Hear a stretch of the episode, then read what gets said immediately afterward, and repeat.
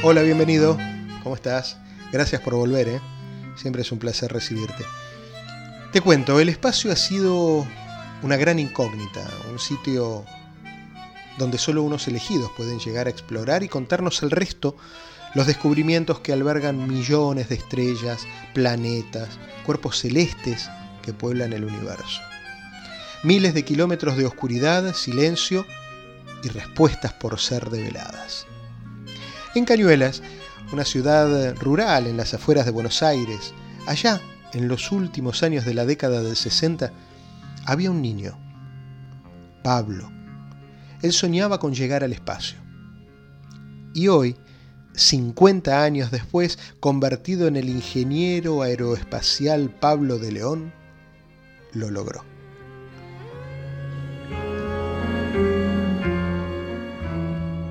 ¿Cómo nace esa pasión en Cañuelas, eh, en un lugar muy relacionado con el campo, para, para decir, yo quiero estar ahí?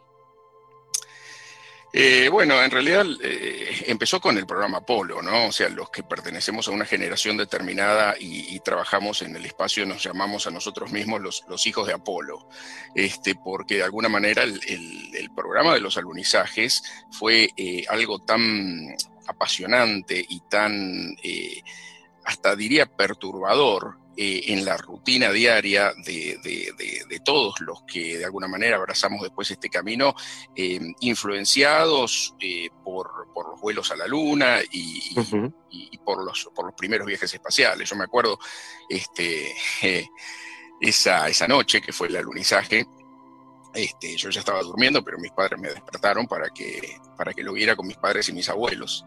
Este, teníamos un televisor blanco y negro, esos valvulares viejísimos.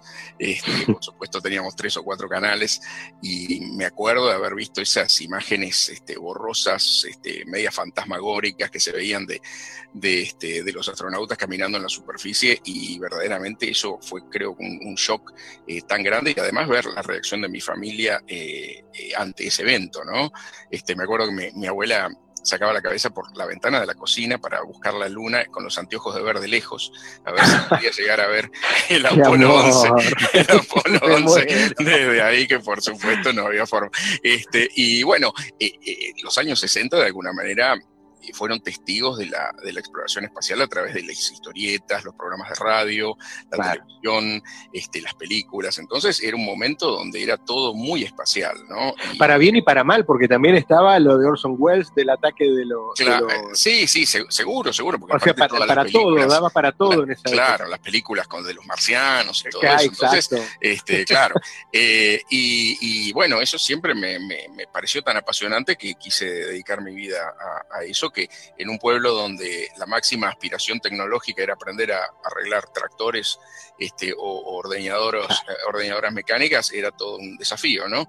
Pero, pero bueno, eh, después de mucho esfuerzo y muchas, este, porque claro, uno, uno no cuenta desde ya eh, todas las cosas que tuvo que pasar para llegar a un lugar determinado, ¿no? Pero desde ya es un camino de, de, sacrificio y de, un montón de privaciones y, además eh, salir del país de uno, como ustedes lo saben perfectamente, este, no es tampoco, vivir la vida del inmigrante. Este, pero bueno, eh, acá estamos, así que eh, disfrutando de este momento tan especial de la actividad espacial, donde hay tantas cosas que están pasando al mismo tiempo y, verdaderamente es el, el, lugar y el momento para estar. Pablo, ¿cómo estás, Norberto? ¿Qué tal, Norberto? En realidad este programa se llama Con Sabor Argentino, por eso estamos hablando con vos, pero en vos se rinde homenaje a tantos eh, miembros de la NASA que provienen también de países como la Argentina, Colombia, eh, México, Asia, tiene una cantidad de gente proveniente de Asia y, de África. O sea, la NASA hoy es un reflejo del talento humano que existe en todo el mundo, ¿verdad?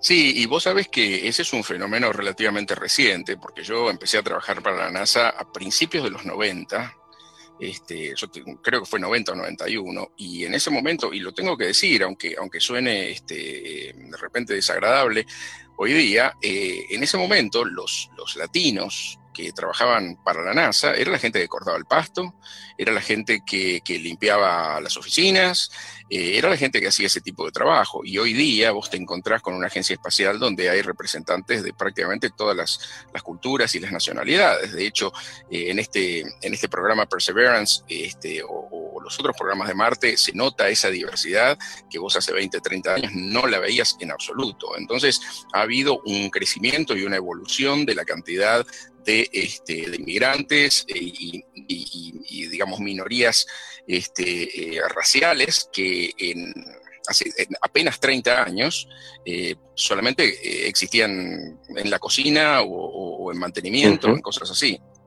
Así que creo que eso es algo importante, es algo para destacar y, y notas esa capacidad. De hecho, el diseñador del sistema Sky Crane, que es el sistema de, de aterrizaje o amartizaje de la sonda Perseverance es un argentino, Miguel San Martín, por ejemplo. ah, sí, claro, que vive en California. Exactamente, en Pasadena. Este, Y lo ves, y hay ecuatorianos, y hay peruanos, y hay hay mexicanos y hay, gente este, de, todas partes contribuyendo a este programa que es, verdaderamente eh, es algo de la humanidad toda, no es exclusivamente de, un país o del otro, a pesar de que en este caso Estados Unidos es el que pone la mayoría del dinero.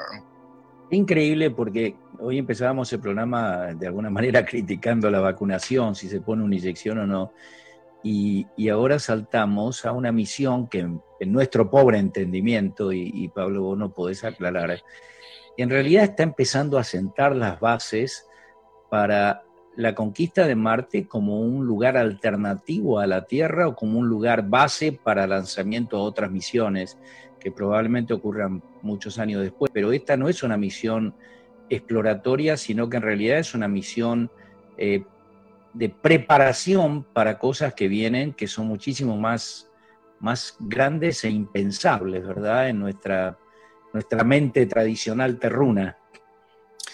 Sí, este, yo creo que a pesar de que el espacio ha sido un sueño durante al menos los últimos 100 años, te diría más, eh, recién ahora tenemos las herramientas tecnológicas como para poder hacer realidad esos sueños. ¿no? El, tema del viaje a la Luna de alguna manera fue algo que no pertenecía a ese tiempo, que fue presionado por la Guerra Fría, eh, eh, fue, fue hecho, digamos, de prepo, a la fuerza, ¿no? Pero hoy día tenemos los elementos tecnológicos como para aprender, como em, emprender lo que sería un viaje al planeta Marte, que está a, una distancia muchísimo más grande que la de la Luna, que está en términos cósmicos acá a la vuelta, con apenas 400 mil kilómetros de la Tierra, ¿no? De Marte estamos hablando a 10 veces eso más. Este, no, mucho más, son este, 300, 300 eh, millones de kilómetros.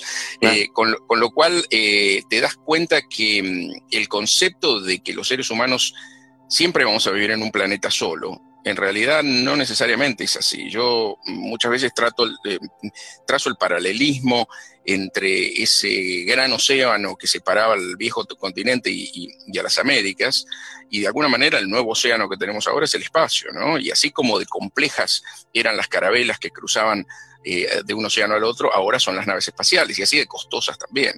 Con lo cual veo muchísimos paralelismos eh, cuando comparamos hace 500 años o 550 años y, ahora en el espacio, ¿no? Creo que estamos eh, por dar ese nuevo salto donde vamos a dejar de ser una especie que vive en un solo planeta, sino que vamos a tener un grupos de gente que van a vivir más allá del planeta Tierra. Y, eso me parece un salto evolutivo eh, muy, muy interesante y muy, muy importante para toda la especie. ¿Cuáles son los dos o tres eh, informaciones fundamentales que estamos esperando que lleguen desde desde Marte, para poder un poco cementar este, este proyecto que mencionaba Norberto, de eventualmente encontrar en Marte una alternativa de vida? Eh, mira, yo creo que lo más interesante es que eh, el lugar donde, donde amartizó el Perseverance, que es un antiguo lecho de una, una especie de estuario, este, digamos, es un lecho acuífero, era como un gigantesco lago que después se secó. Este, pero si en algún momento hubo vida en Marte en el pasado, y cuando hablamos de vida no estamos hablando de los marcianos verdes con las antenas y todo eso, sino eh, de repente pueden ser eh, microorganismos o fósiles o lo que sea. Y el hecho de poder encontrar restos de estos fósiles en el lecho de este, de este cráter, es donde aterrizó el Perseverance, sería muy, muy importante, porque vos imaginate la importancia de ya tener la seguridad científica que no somos los únicos eh, seres vivos eh, en el universo, ¿no? que hoy por hoy es la única certeza que tenemos es que solamente en la Tierra hay vida. Realmente científicamente no hay ningún otro indicio que nos indique que hay vida más allá de nuestro planeta. Con lo cual ya estaríamos duplicando las, las posibilidades de vida en el espacio. ¿no? O sea, en el momento que hay vida, eh, digamos que puede ser microorganismos, también vos podés decir, bueno, en algunos lugares puede haber evolucionado vida inteligente muy diferente a la nuestra, pero inteligente. Eh, entonces, nos, eh, de alguna manera es un antes y un después en el conocimiento científico y en cómo nos vemos nosotros los seres humanos con respecto al universo. Algunos otros experimentos de, del Perseverance son más visuales, si querés, como el hecho de este helicóptero que se va a separar del robot y que va a sobrevolar, va a ser la primera vez que un objeto eh, aéreo eh, humano eh, sobrevuela otro planeta. Eh, después hay una serie de experimentos científicos. Uno, por ejemplo, que es mi preferido, que se llama el MOXIE.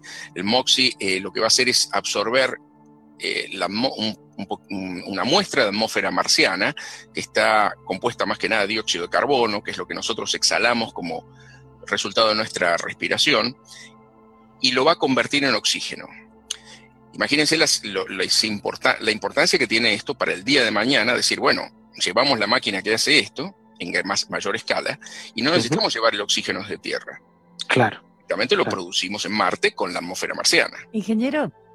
Sí. Eh, dice el, el rover va a llenar 43 tubos con rocas marcianas. Así y en 2026 va a ir eh, otra misión a recogerlas. Pero mientras tanto, igual se puede ir analizando todas las biomarcas que encuentren. Sí, sí, sí. De hecho, la gran mayoría de, los, de las experiencias que se van a hacer van a ser remotas. Eh, este experimento de las muestras en realidad es algo que salió extra en un punto determinado cuando la NASA hizo un acuerdo con la Agencia Espacial Europea para crear conjuntamente una nave que va a recoger esas muestras. Pero la NASA es como que no está contando con esa misión porque de alguna manera es algo futuro y que estamos hablando de bastante más adelante. Quizás para el 2026 ya está el, amigo Elon Musk y, eh, SpaceX este, el primer kiosco, de, la primera concesionaria de Teslas este, en Marte, con lo cual, este, eh, eh, digamos, es un experimento interesante porque desde ya se va a probar cómo se puede hacer un, muestreo de, suelo marciano y todo eso, pero la gran mayoría de los resultados del Perseverance eh, están planificados para tenerse en los próximos, en los próximos dos años, que es el tiempo calculado de vida útil del robot, si bien su hermano eh, gemelo, diría, el, Curiosity, eh, ya hace más de seis años, creo que más, que, Está, eh, que está trabajando en Marte y, realmente ha, excedido las expectativas porque a diferencia de otros robots que tienen paneles solares y el viento y el polvo em, marciano va oscureciendo esos paneles y, y eso hace que su, su potencia eléctrica se vaya se vaya eh, debilitando. Eh, estos dos robots tienen una pila nuclear que les permite eh, funcionar por muchísimo más tiempo. Así que, este, bueno, hay un poco la, la, diferencia en el tema de la energía también. ¿no? Eh, Pablo, muchísimas gracias. Es interesantísimo escuchar esto eh, y aparte con nuestro acento no cabe duda. no es que uno a lo mejor dice, no, entendí mal. Nos has explicado de una manera tan diáfana, tan clara, este, todo esto que se espera, eh, los avances que vienen en camino y la posibilidad de futuro, algo que, que a veces no tomamos conciencia, ¿no?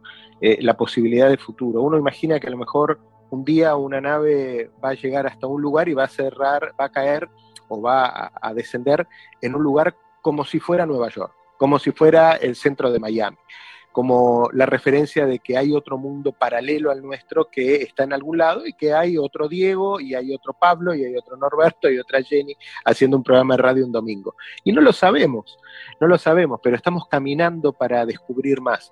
Y mucha gente debe haber y debe mirar la luna mirando eh, al cielo pensando, yo quiero estar ahí. Parte de tu obra, parte de tu legado, parte de tu conocimiento, ya llegaron a la Luna y ya llegaron a Marte a través de todo tu, trabajo y toda tu investigación. O sea que sos un aventajado, vos ya estás en Marte eh, y, buenísimo que, que, lo quieras compartir con nosotros. ¿eh? No, este ya es un, placer. Y yo siempre digo este, que aunque, aunque sea uno contribuya con, una, con el diseño de una arandela, de un tornillo, eh, esta es una aventura humana del conocimiento y es un camino hacia la evolución. O sea que en, la medida que uno haga lo, mínimo, eh, ya es importante. Así que este, un, un placer.